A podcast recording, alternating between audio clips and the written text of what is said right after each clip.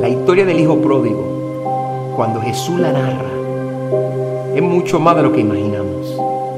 Ve, el egoísmo del hijo destruyó la relación del padre con el hijo.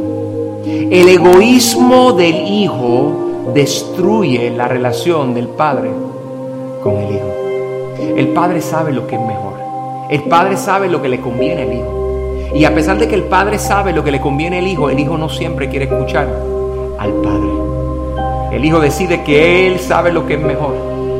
En la historia el padre está esperando que el hijo reaccione, pero el hijo decide que como puso la mirada en algo equivocado, decide enfocarse en lo que él quiere, en lo que él entiende que es mejor. Y comienza a llevar a cabo una señal y una acción que no edifican. El padre en desespero está como, como, un, como un padre verdadero que espera a un hijo de noche el padre esperando que él llegue porque está peligrando la vida de su hijo, pero el hijo llega a la hora que quiere. Y aquí está el problema.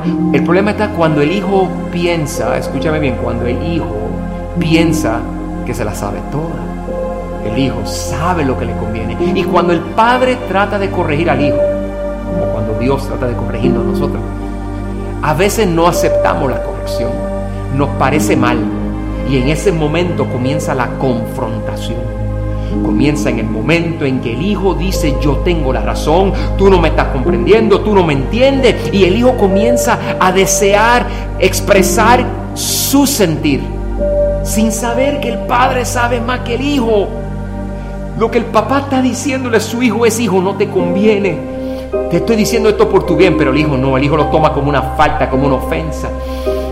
Y si el padre persigue al hijo, el hijo llega a un momento en que en vez de ser agradecido, se pone lleno de coraje y pierde el control. Y ahí es que entonces comienza a entrar en la mente de él tanto pensamiento que el hijo permite ir al lugar al pecado. Y en el pecado todo se complica y cuando menos te lo espera, revienta.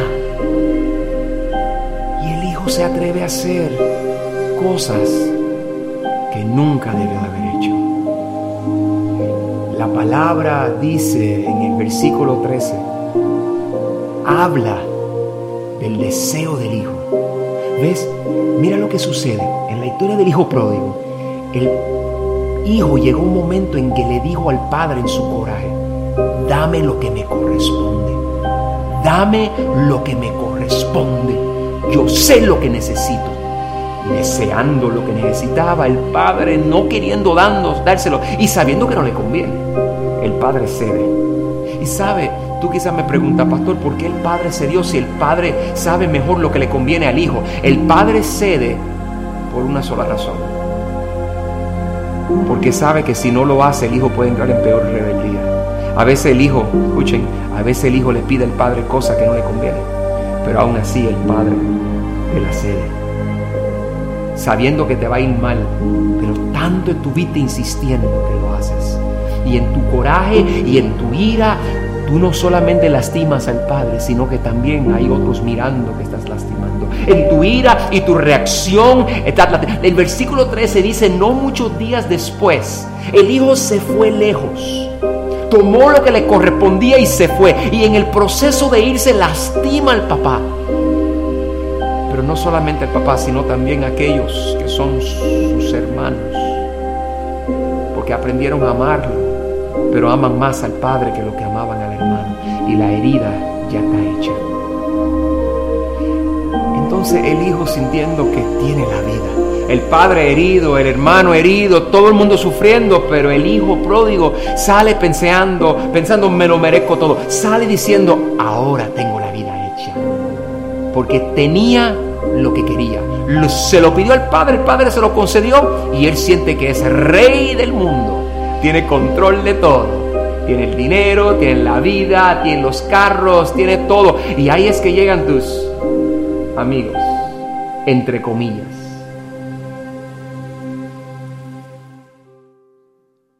Si notas que aprendí a andar solo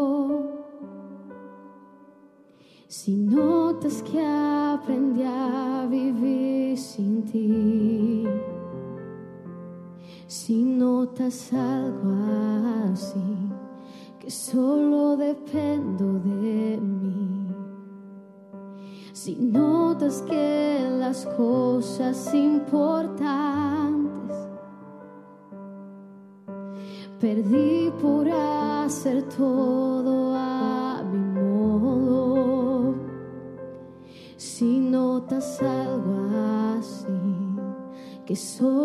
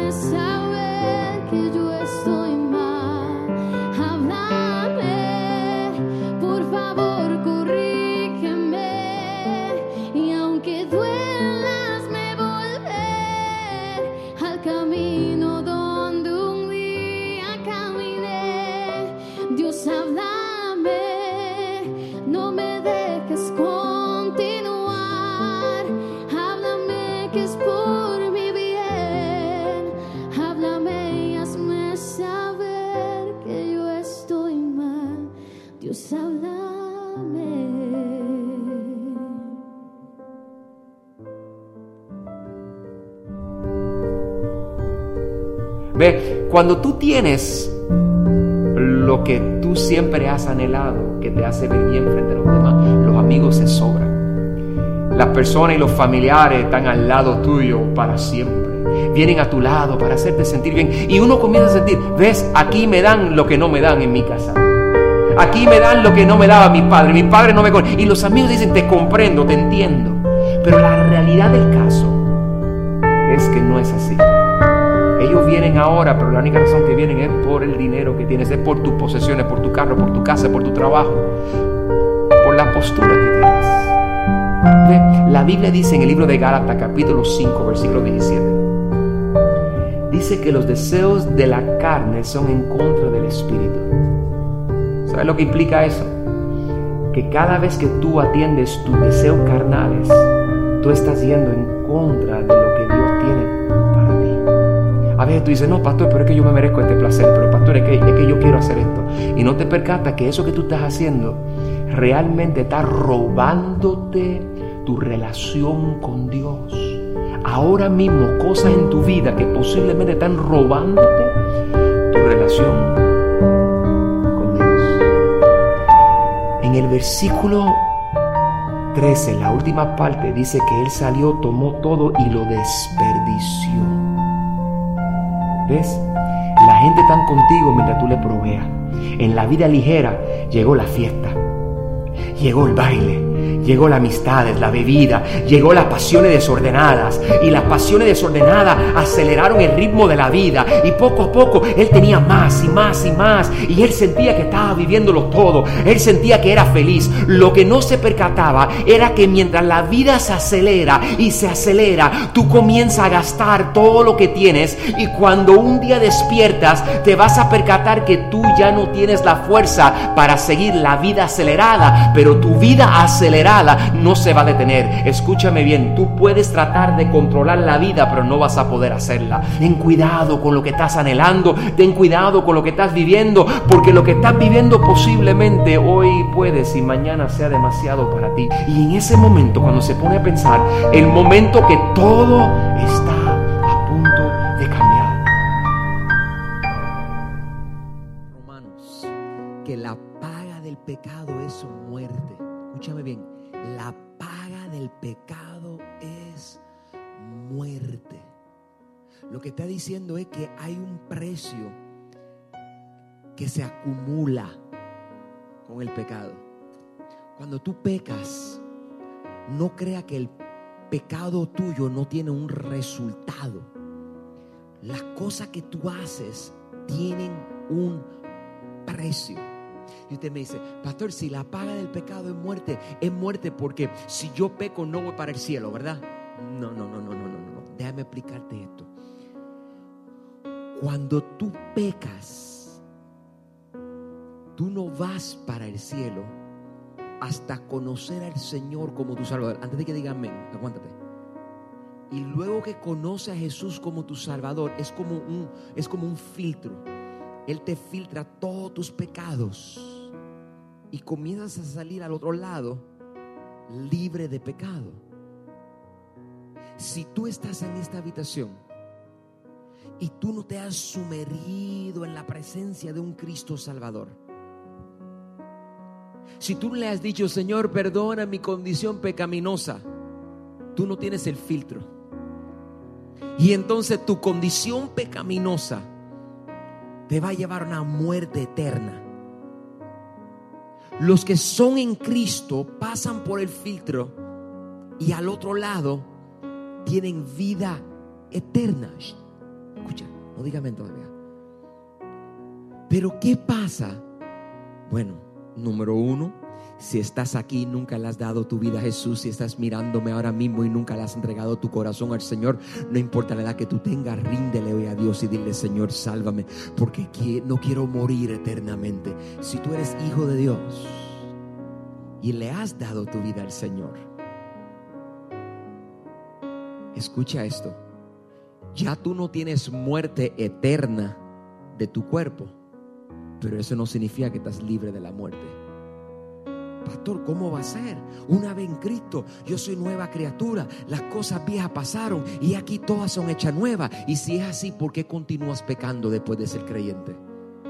No es que pierdes la salvación y vas al lago del fuego eterno, pero sí, una vez tú vienes a Cristo Jesús, después de eso, escúchame, después de estar en Cristo, hay una consecuencia por tus pecados. Tu muerte posiblemente no es una muerte física, pero sí vas a tener una muerte espiritual, una muerte emocional. Pastor, ¿qué tú me estás diciendo? Estoy diciendo que hay unos pecados que tú cometes y que yo cometo aún después de conocer a Jesucristo. Y aunque no te van a robar tu salvación, sí te van a, a dañar tu relación con Dios. Voy a repetir eso.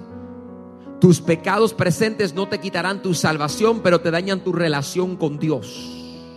Y si tú estás aquí ahora mismo y tú estás practicando adulterio por fornicación, si estás practicando pornografía, si estás tomando alcohol desmedidamente, si estás fumando, si estás en un vicio de droga, si estás en un pecado, escúchame, tu condición pecaminosa te está robando tu relación con Dios.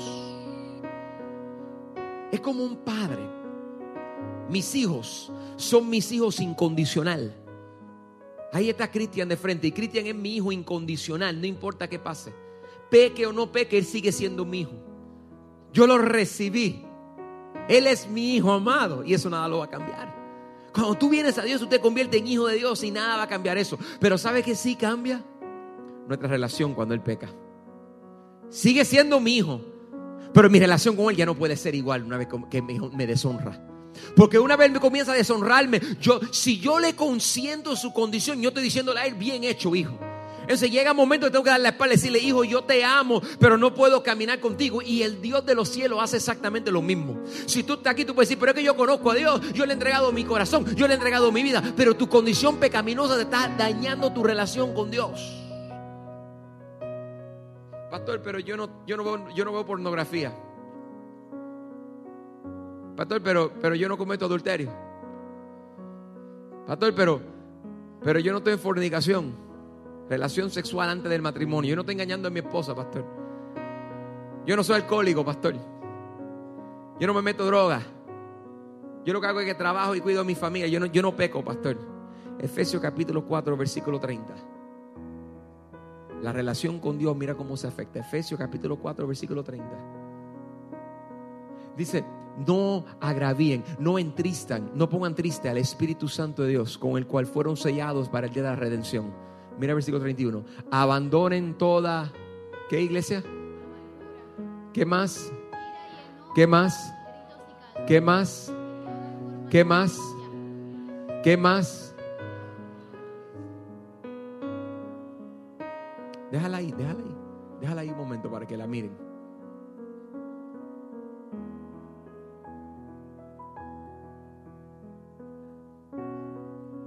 Escoge el tuyo. Escoge el tuyo.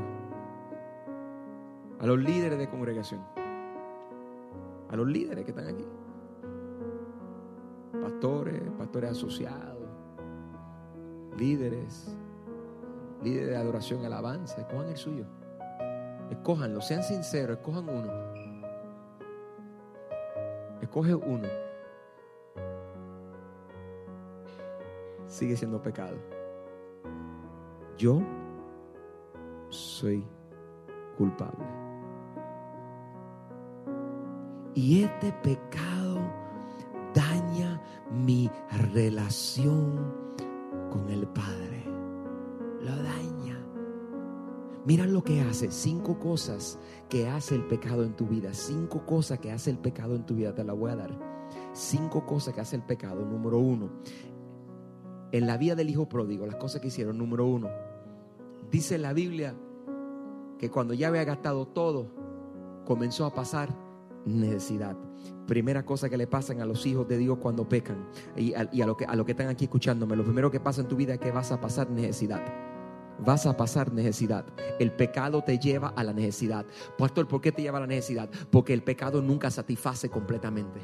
Tú puedes decir, tengo coraje con mi esposa y te fuiste a un adulterio. Eso no va a satisfacer tus necesidades eternamente. Tienes coraje, eso no va a satisfacer tus necesidades eternamente. Me tomé el alcohol, eso no va a satisfacer tus necesidades eternamente.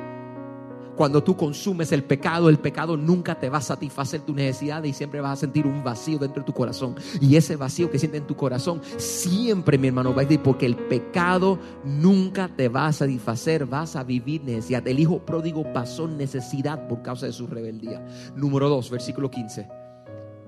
Dice que fue y consiguió empleo, se contrató, se vendió. Yo digo, se prostituyó con un ciudadano de aquel país, siendo hijo de, de, un hombre pudiente, siendo hijo de uno que lo cuidó y lo alimentó y le proveyó y nunca le faltó, estuvo ahí, se sentaba a la mesa con él, papá lo cuidaba y a pesar de todo, él se fue y decidió venderse y prostituirse y dar su servicio a otro en vez de servir la casa. Cuando tú decides servir en otro lugar que no es tu propia casa, te estás prostituyendo espiritualmente. Se prostituyó, dice la Biblia. Y entonces lo mandaban a él a los campos a cuidar los cerdos. Lo que pasa es que tú te vendes, número dos, escúchame, el segundo, la segunda consecuencia del pecado, tú te vendes y te bajas a una estatura que no es la tuya. Te vendes. Te vendes. Cuando uno peca, uno comienza, escúchame, uno comienza, todos los que son sinceros conmigo, vamos, cuando tú pecas, tú pecas y el pecado que mora en ti,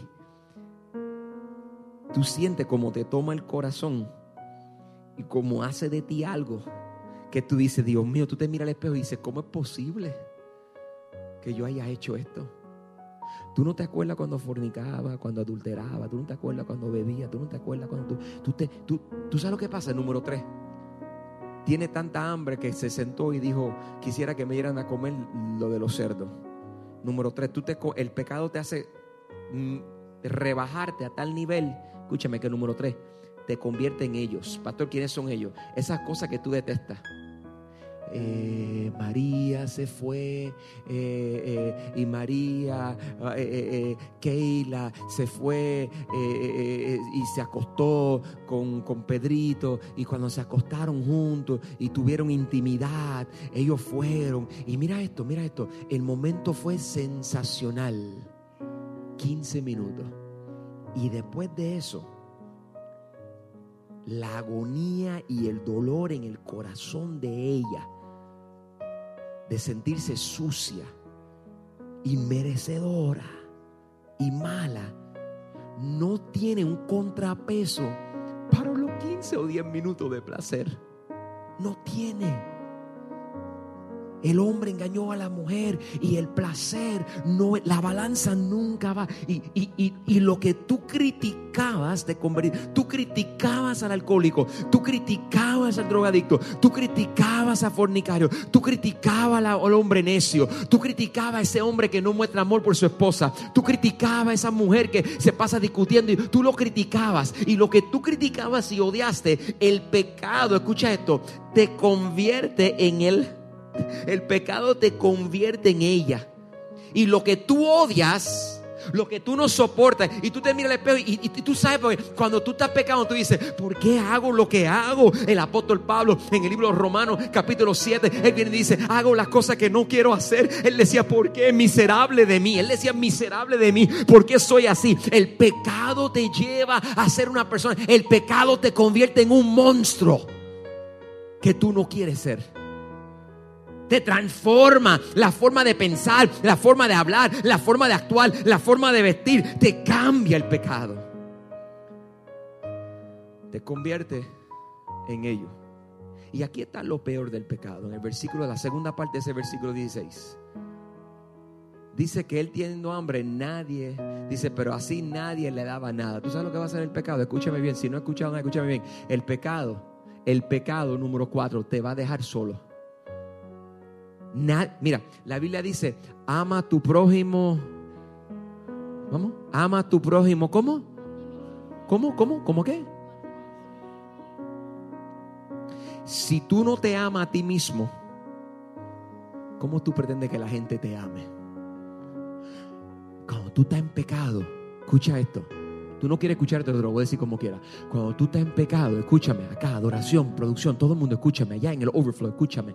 Cuando tú estás en pecado, tú poco a poco vas despegando todas las personas alrededor tuyo. Los que te usaron te van a abandonar y los que te aman te tienen que soltar. Pastor, no es cierto. Los que me aman se mantienen al lado mío. No si te aman de verdad. No si te aman de verdad. Un padre que sabe que su hijo está en droga no puede estar auspiciándole ese pecado del hijo, no puede estar auspiciando ese pecado de la hija. Y tiene que decirle, te amo, pero no puedo caminar contigo. Y el pecado te hace quedarte solo. Cuando tú tomas este- esta actitud, esta actitud de pecado, si es, si es celos, celos desenfrenados, si es ira, contienda, maledicencia, malicia, pornografía, escúchame, tú te vas a quedar sola, solo. Porque nadie va a querer. Ahora caminan contigo, pero va a llegar el momento que te vas a despertar un día y nadie va a estar a tu lado. ¿Y sabes por qué nadie va a estar a tu lado? Porque no pueden caminar en tu condición pecaminosa. No pueden. Y comienza un vacío por dentro de ti. Y tú estás visitándonos por primera vez. Tú estás aquí porque la realidad es que dentro de ti hay una sed y hay un corazón palpitando por no seguir este tipo de vida que estás llevando.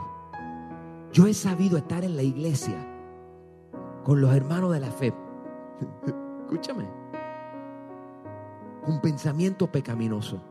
Te voy a dar un pensamiento pecaminoso que me pasó esta semana. Porque yo fui, yo ya anoche estaba yo y cuando yo me encierro solo con el Señor, donde me encierro en mi bañera y prendo la bañera y prendí el agua caliente y cuando prendí el caliente me tiré al piso y tirándome al piso dejé que el agua caliente cayera sobre mí y comencé a pensar, no soy adúltero, no soy fornicario, no soy borrachón, no soy, eh, no me meto droga, no le pego a mi esposa, eh, eh, eh, amo mis hijos, amo mi esposa. Y el Señor, dime dónde estoy mal, dime dónde estoy mal. Y de momento, de repente, el Señor hizo. Yo dije, mi- mira que yo hice. Yo dije, Señor, yo, yo, no, yo no peco. Y de momento, me llegó un pensamiento. Y fue el Señor aclarándome la mente. Que le dije, Señor, yo no peco. La Biblia dice que si, la Biblia dice, si tú dices que no peca, era peor que. La Biblia dice, la Biblia dice, "Pe- eres peor. Si tú, si, tú, si tú eres un cristiano que dice que no peca, eres peor, dice la Biblia. Juan capítulo 1, versículo 1 al 6. Léalo para que usted vea. Dice que tú eres peor. Entonces, me vino un pensamiento a la mente que tuve esta semana donde yo pequé. Una persona hizo algo y lo hizo mal. Un joven hizo algo mal. Y, y lo que este joven hizo mal perjudicó a mucha gente. Hizo daño a mucha gente. Y, y- y este joven es un joven que, que, pues, viene de calle, de calle. De viene todo destruido y viene. Y su apariencia eh, es una apariencia desagradable. Y entonces el muchacho llega a, a buscar los cultos y va entrando él y cuatro más. Se pasan juntos, vienen a- llegan a la iglesia. Y escuchen esto, vienen a la iglesia a pasar el rato. Y entonces uno lo recibe, ¿verdad? Uno coge el pecador y ¿qué hace? Lo abraza y lo ama. Y este jovencito esperaba que hubiera tiempo de adoración y alabanza en los jóvenes para pegarse a las niñas. Y mientras las niñas levantan manos, él pegaba su cuerpo al cuerpo de ellas. Y se pasaba pensando pensamientos indebidos con los jóvenes de la iglesia. Y venían y se sentaban. Y a Carlito Rodríguez Álvarez le salió los negrón. Comenzó, a, como dice Juan Luis Guerra, me subí a la bilirrubina. Y me llené de ira. Y me enteré de que este muchacho ya ha tratado de prospasarse con dos niñas en la iglesia. Digo niñas, estoy hablando de jóvenes adultas. ¿Para qué te quiere Carlito? Como padre espiritual, nadie le había dicho nada. Menos pastores que no sabemos cómo hablar con él. Yo, yo déjamelo a mí, yo no hablo, no hablo con él. Y lo jalé para el lado y lo senté. Y pequé. Pequé. Le dije, si tú le pones, traje a dos personas conmigo y los puse. Y así empezó la conversación. Mira, mira mi pecado, le dije. ¿Cuál es tu nombre? Y me dijo su nombre. Y le dije, déjame decirte algo. ¿Tú ves estos dos hombres que están aquí conmigo? Ajá. Ellos no están aquí para protegerme a mí. Ellos están aquí para protegerte a ti. Para evitarle que yo te caiga arriba, te arranque por el pescuezo, te lleve al parking y te dé una carga. Ellos están aquí para evitar que yo peque. La visita que está nerviosa pensando, Dios mío, ¿qué tipo de pastor es este? Aguántese. Deme dos minutos. Deme Un pastor que te confiesa su pecado, ¿ok? Júzgueme si usted quiere, júzgueme si usted quiere. Que después nos encerramos en un cuarto y cuando Dios me dé discernimiento voy a hablarte de los pecados tuyos. Y mi hermano, yo sé que yo estaba en pecado porque mis orejas, que son grandes, se pusieron más grandes y más coloradas. Yo me pasaba la mano por la cara. Y en una le dije, si tú le pones una mano encima a una niña en este edificio, una de dos cosas va a pasar. O tú acabas preso por abusador sexual de niños, o yo te parto la mano y yo acabo preso, pero no toques a alguien en esta iglesia de nuevo. Y de momento escuché una voz, que era la voz del Espíritu Santo hablándome. Y el, muchacho bajó la cabeza y cuando bajó la cabeza el Espíritu me dijo a mí, perdónalo. Y yo miré al Señor y como un buen pastor obediente, le dije, ¿puede ser otro día?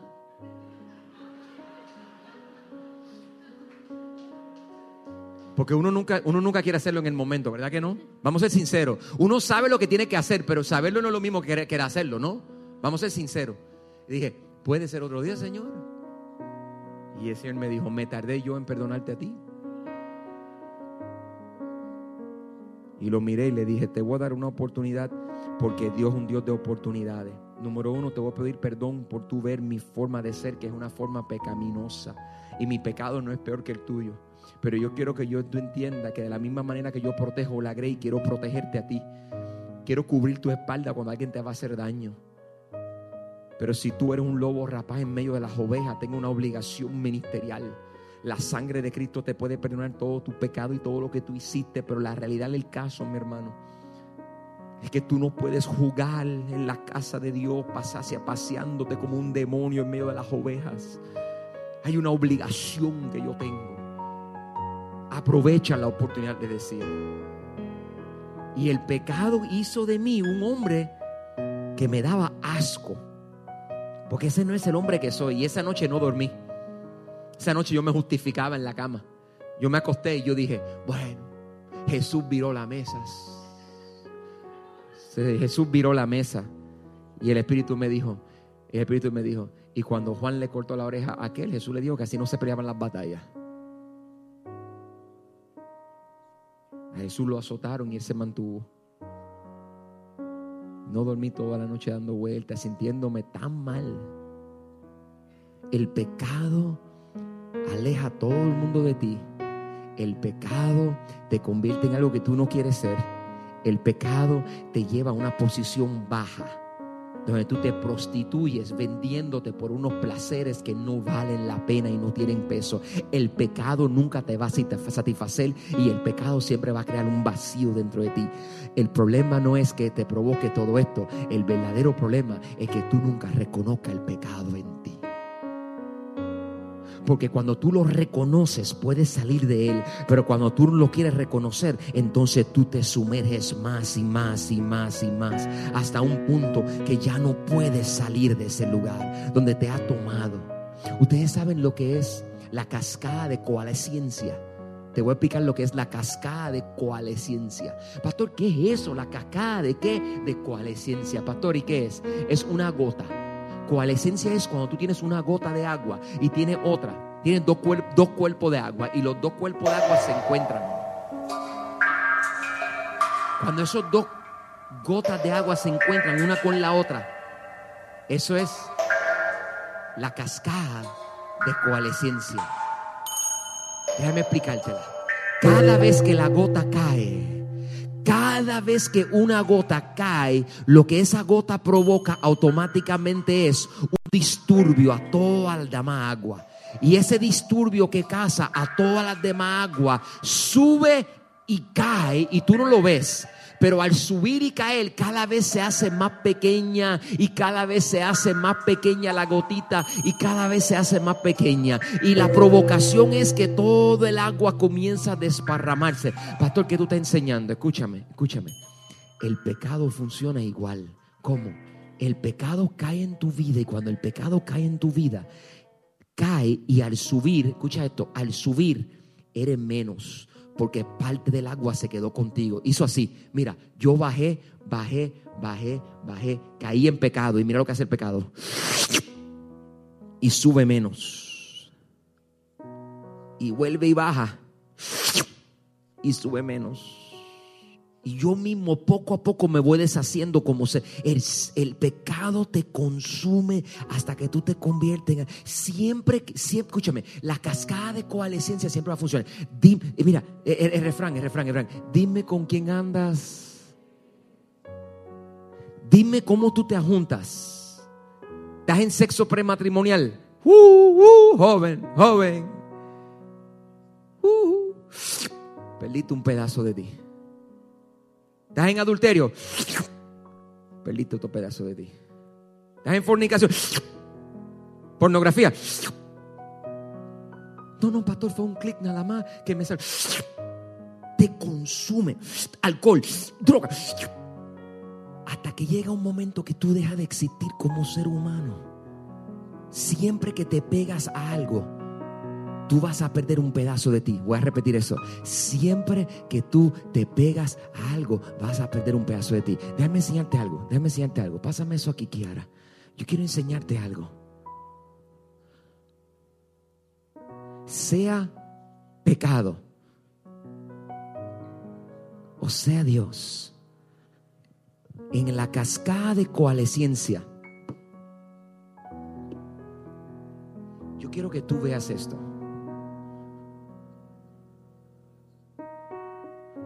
Una gota baja y cuando llega a ese cuerpo que es un poquito más grande que él, o que ella, esa gotita que va bajando, va a hacer que en un momento despegue de un lado y pertenezca a otro. Siempre va a pertenecer a otro. ¿Tú te crees que fue? Cayó y se fue. Sin embargo, no solamente cayó y se fue. Ponme el otro video, sigue tú conmigo, quítale el volumen, pon el otro video para que ustedes vean cómo cae la gota y cómo sigue rebotando. Lab, Mira cómo sigue mira cómo sigue rebotando, mira cómo sigue rebotando. Mira cómo sigue rebotando. Tú no lo ves, pero él va poco a poco, él sigue entrando y subiendo y subiendo y subiendo y subiendo y subiendo. Si pueden darle para adelante a todo eso, denle para adelante a todo eso, denle para adelante a todo eso. Esto es un estudio científico, denle para adelante, míralo. Míralo ahí. Míralo ahí, mira, te lo voy a enseñar de nuevo. Mira, cae y mira cómo hace. Más pequeño y sigue rebotando hasta que se convierte en nada. Pastor, ¿qué tú me estás diciendo? Presta atención acá ahora, presta atención acá ahora. Cae y tú no lo ves, pero yo dejo de ser. Presten atención acá, presten atención acá. Paren el video, paren el video, presten atención acá. Cae y yo dejo de ser allá adentro. Estoy ahí. Si tú lo miras, yo no sé si ustedes pueden verlo desde donde están. Yo lo veo de donde yo estoy. Yo estoy ahí, pero el pecado pudo más que yo. El pecado te consume. Pastor, ¿y qué tú me estás diciendo? Tú deberías de hacer esto.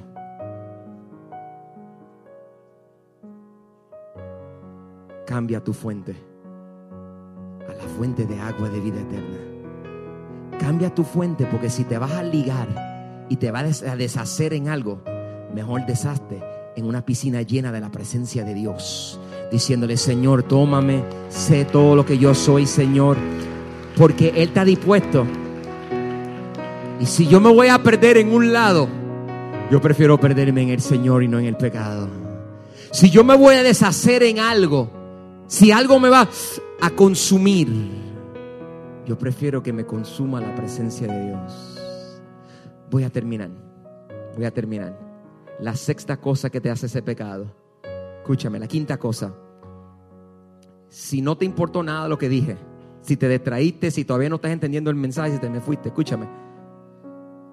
Si no te, pastor, esta es mi vida y yo hago lo que yo quiera. Pastor, no estoy jugando mi pecado. Pastor, el pecado no me está consumiendo. Yo controlo mi condición. Pastor, yo hago esto, pero yo tengo un control. Pastor, yo voy a parar. Pastor, yo voy a parar. Yo, yo, yo, yo, yo, yo, yo, yo, yo, yo, mi dinero, dámelo, yo me lo merezco. Yo voy para un país lejano donde yo quiera ir y donde yo lo gaste, porque es mi vida y nadie me puede juzgar, porque todo el mundo tiene pecado. Na, na, na, na, na. Y yo, y yo, y yo, y yo, y yo. Ok, egoísta. Si solo piensas en ti, no hay problema, pero escucha algo del problema, escucha algo del efecto de ondulación. El efecto de la cascada es que cada vez que cae una gota, por más que cae, no solamente tú te vas a regar, sino que esa cascada va a afectar todo el agua que está allí. Pastor, ¿qué tú me estás diciendo? Se llaman los efectos de ondulación. Pastor, ¿qué es eso? Usted nunca ha ido a un lago y has tirado una piedra y cuando tira la piedra, la piedra cae. Cuando va a una piscina, tira una piedra, la piedra cae y las olas vueltas alrededor se forman. Pastor, ¿qué tú me estás diciendo? Tu pecado no solamente te afecta a ti, sino afecta a todo lo que te rodean alrededor.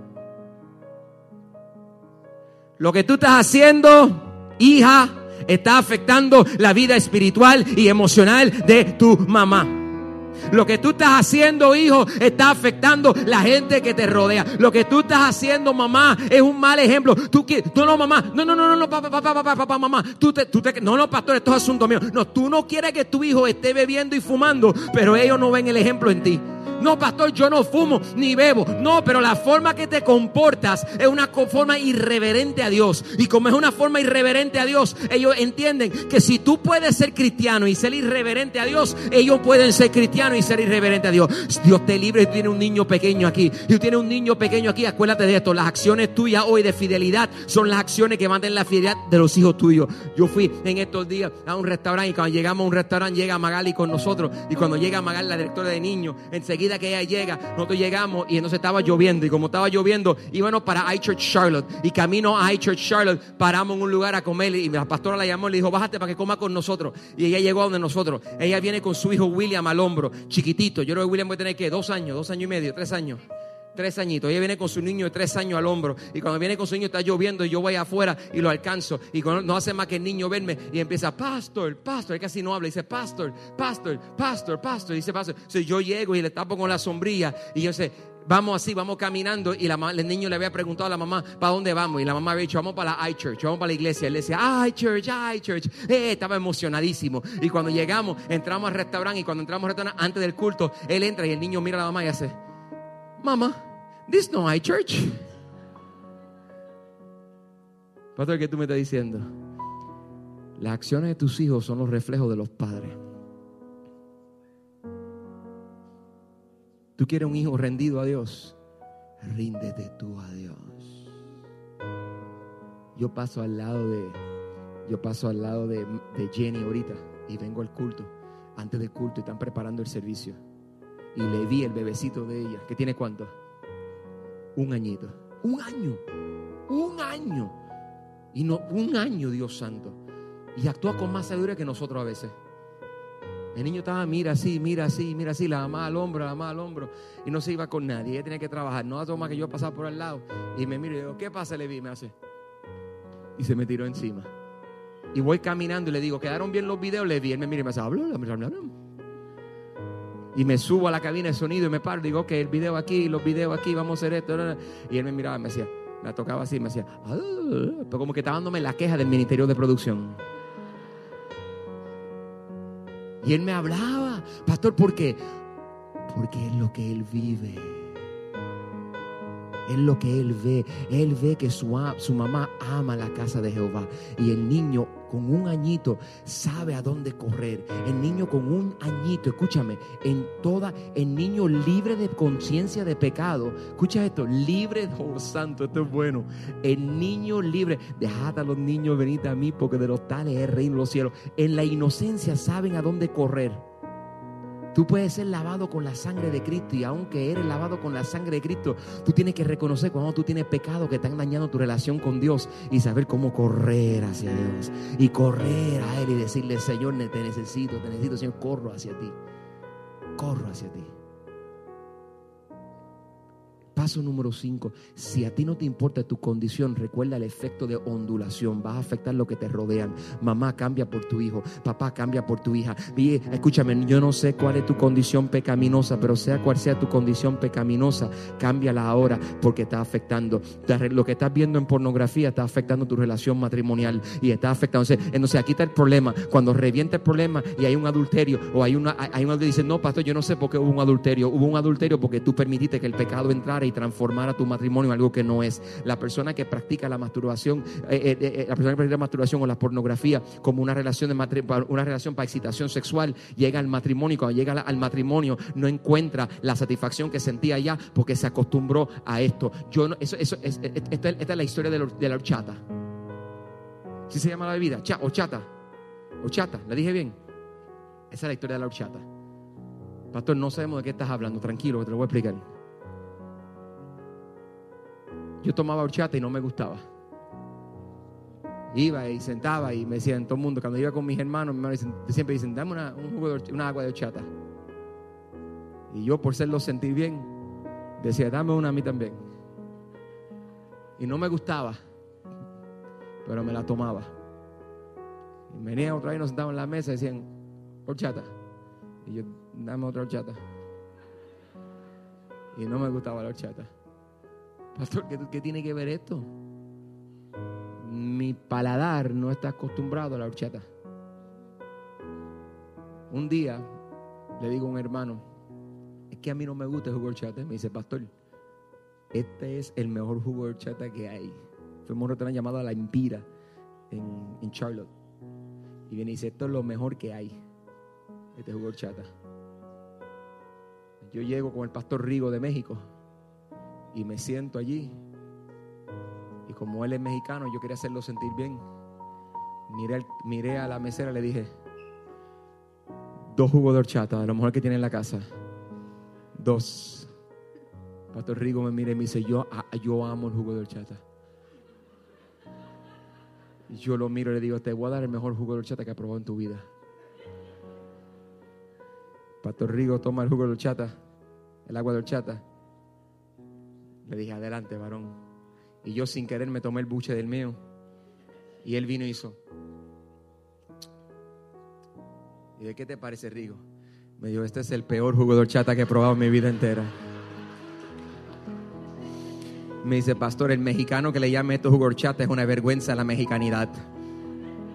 Le digo, pero ¿cómo va a ser? Y me dice, eso está mal hecho, pastor. No, le falta canela, no pasó suficiente tiempo por el arroz. Yo le digo, ¿por el qué? Y me dice, por el arroz. Yo, ¿de dónde viene el jugo de horchata? ¿De una fruta? Y me dice, no, del arroz. Yo digo, con razón que no me gustaba el jugo de horchata. ¿Quién toma jugo de arroz? Pastor, ¿qué tiene que ver esto con el pecado? Todo, todo, todo. Escúchame, escúchame. Hay cosas que a ti no te gusta porque no está en ti. Pero si la practicas suficiente, te acostumbra a ella, aunque sea menos calidad. Rigo toma una calidad de horchata diferente a la que toman aquí. Y la toma diferente porque su paladar se acostumbró a algo mejor. ¿A qué cosa terrenal te has acostumbrado a ti? ¿Qué pecado te has?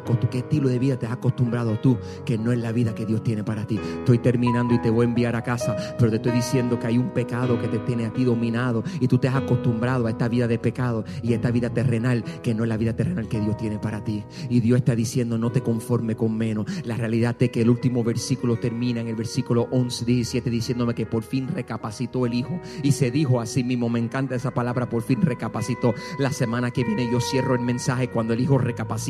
¿Y qué sucede después que recapacita? No te pierdas esa parte, pero dice que el Hijo se recapacitó y dijo, ¿cuántos jornaleros hay en la casa de mi Padre que tienen comida de sobra? Él lo que estaba diciendo era, ¿por qué tengo que acostumbrarme a esta vida de pecado cuando tengo un Padre celestial que murió en la cruz del Calvario por mí y me da entrada al reino de los cielos y me perdona todo pecado y me da una vida de victoria y me limpia y me hace más limpio que la nieve y me perdona toda mi rebelión? Yo tengo una vida en Cristo y la vida en Cristo jamás se comparará a la vida de pecado que el diablo me ofrece. La vida en Dios, en la vida habrá un cristiano lavado por la sangre de Cristo en esta habitación. Que da gracias a Dios por el amor inexplicable. Dime, ay, gracias a Dios. Gracias a Dios. Con tus ojos cerrados y cabeza inclinada. Con tus ojos cerrados y tu cabeza inclinada. Ahí donde estás, no te muevas con tus ojos cerrados y tu cabeza inclinada. Yo no sé qué pecado está robando de ti el hombre o la mujer que tú debes de ser. Yo no sé qué condición te está transformando en algo que tú no eres. Pero tú estás aquí porque Dios te ha llamado a ser un mejor esposo, a ser una mejor esposa. Dios te ha llamado a algo más grande. Dios te ha llamado, hijo, al arrepentimiento de tus pecados. Te está consumiendo. You're hiding it, God knows it. Tú puedes esconderte todo lo que tú quieras, pero mira dónde estás. Te estás alejando y alejando y alejando. Y tú estás diciendo que no. Y estás culpando otras cosas. Pero tú sabes que es el pecado que mora en ti. Tú estás tratando de culpar a todo lo que te rodea. Pero la realidad es que solo eres tú. Y está afectando lo que te rodean. Está afectando a tu mami. Está afectando a tu papi. Está afectando a tu casa. Está afectando a tu novio. Está afectando a tu novia. Está afectando a tu hija. Está afectando a tu hijo. Y tú dices, pastor, es que yo no puedo dominar este pecado. Te reprendo en el nombre de Jesús. No hay carga que Dios te haya dado que tú no puedas soportar. Yo te digo que no hay nada que tú no puedas vencer. Yo te digo que todo lo puede Cristo que te fortalece. No permite que el diablo te engañe ni un día más. Yo te declaro en el nombre de Jesús que no importa tu condición pecaminosa, papá está con brazo abierto esperándote. El papá está con brazo abierto esperándote, diciéndote, hija mía, hijo mío, yo estoy aquí con un amor que no te puedo explicar, pero es un amor incondicional. Lo que pasa es que yo no entiendo por qué no vienes corriendo donde mí y me dice, Padre, perdóname. Y eso es lo que voy a hacer. Te voy a dar esa oportunidad, aún después de haber sido lavado por la sangre de Cristo. Me oye, me oye, me oye. Te voy a dar una oportunidad para ser valiente y no detenerte y decirle, Dios, aquí estoy y yo sé que peco, igual que mi pastor. Y lo que vengo es delante de ti para sacarlo de mi sistema, porque tú eres mi Salvador, porque tú eres mi Señor, porque tú nunca bajas tu brazo. Yo no quiero causar efecto a lo que me rodean. Yo no quiero que me domine este pecado. En el nombre de Cristo Jesús. Yo no me avergüenzo de lo que dirán de mí. Me preocupa más lo que tú piensas. ¿Me estás oyendo? ¿Me estás oyendo? Are you listening? Me preocupa, ¿me estás escuchando? Me preocupa más lo que tú piensas que lo que piensa el hombre. Jehová Dios, tú me has hablado y este mensaje es para mí. Si es para ti, levanta tu mano al cielo. Levántala, levántala. Eso es. Eso es. Si Dios te habló, levántala. Si Dios está hablando, levántala. Si Dios te habló, levántala. Si Dios te habló, levántala. Como el hijo pródigo, yo no quiero ser rebelde. Yo no quiero ser egoísta. Pastor, Dios me está hablando. Dios me está hablando. Dios me está hablando, pastor. Dios me habló en este mensaje. Dios me habló con tu mano levantada ahí donde estás. Todo lo que tienen mano levantada, y son muchos, son muchos que tienen mano levantada. Si nos visitas por primera vez y Dios te habló, levanta esa mano. Tu corazón está palpitando. ¿Qué me avergüenzo, pastor? ¿Qué pensarán? Ay, deja de preocuparte por la gente. Esta iglesia se preocupa por lo que Dios dice, no la gente. La gente no te ha dejado nada a ti. La gente no ha hecho nada por ti. El que siempre ha hecho fue Dios. Y levanta tu mano y dile, gracias, papá. Gracias por tu perdón. Gracias por tu misericordia. Gracias por hablar a mi vida, Señor Jesús. Gracias por hablar a mi vida, Señor. Gracias por ministrar a mi vida. Levanta tu mano y dile, perdóname Dios. Perdóname. Ahí donde estás, dile, perdóname Dios. Perdóname Dios. Baja tu mano, baja tu mano, baja tu mano. Todo el mundo con los ojos cerrados y la cabeza inclinada, respetando la privacidad de todo el que le rodea. Estoy invitando a todo el mundo a que por favor se una conmigo en oración en este momento. Me trae una cadena rota. Si tú estás en esta habitación y tú me dices, pastor, yo llevo un par de semanas viniendo aquí. O quizás es tu primera vez, o segunda vez, o tercera vez. Quizás lleva un par de meses, quizás lleva un par de meses. Tú me dices, pastor, yo estoy mal. Yo quiero reconciliarme con Dios. Yo, yo estoy buscando a Dios, pastor. Yo estoy buscándolo. Y si yo muero, yo quiero ir para el cielo y quiero darle mi vida entera. Quizás no tiene un pecado grande, quizás los tuyos son pequeñitos en tu mente. Pero bíblicamente pecado es pecado, mi hermana. Es pecado, es pecado. Tú quieres que tú y tu familia le sirvan a Dios. Entrégate al Señor y dile, Señor, aquí está mi vida, aquí está mi familia. Me entrego a ti. Te doy mi vida entera. Sálvame. Perdóname, Dios. Te entrego mi vida entera porque no quiero pecar más. Quiero vivir una vida recta delante de ti. Si ese eres tú, levanta tu mano al cielo y entrégale tu corazón al Señor en esta hora para salvación. Veo tu mano, Dios te bendiga. Veo tu mano ahí atrás, Dios te bendiga. Veo tu mano, Dios te bendiga. Tres, veo tu mano ahí atrás. Cuatro, Dios te bendiga, manita. Muy bien, muy bien. Veo tu mano, Dios te bendiga. Puede bajar tu mano. Siete personas. Las siete personas que levantaron la mano a esta oración conmigo, Señor Jesús, hazlo ahí en silencio, Señor Jesús, te entrego mi vida. Te entrego mi vida, Señor Jesús. Te entrego mi vida. Te entrego mi vida, Padre. Perdóname por todos mis errores. Quiero vivir para ti. Nombre de Jesús. Amén. Amén. ¿Cuántos pueden ponerse de pie? Dale un aplauso fuerte al Señor. ¿Cuántos pueden ponerse de pie? Dale un aplauso fuerte a Cristo. Vamos, yo te acompaño, yo te acompaño en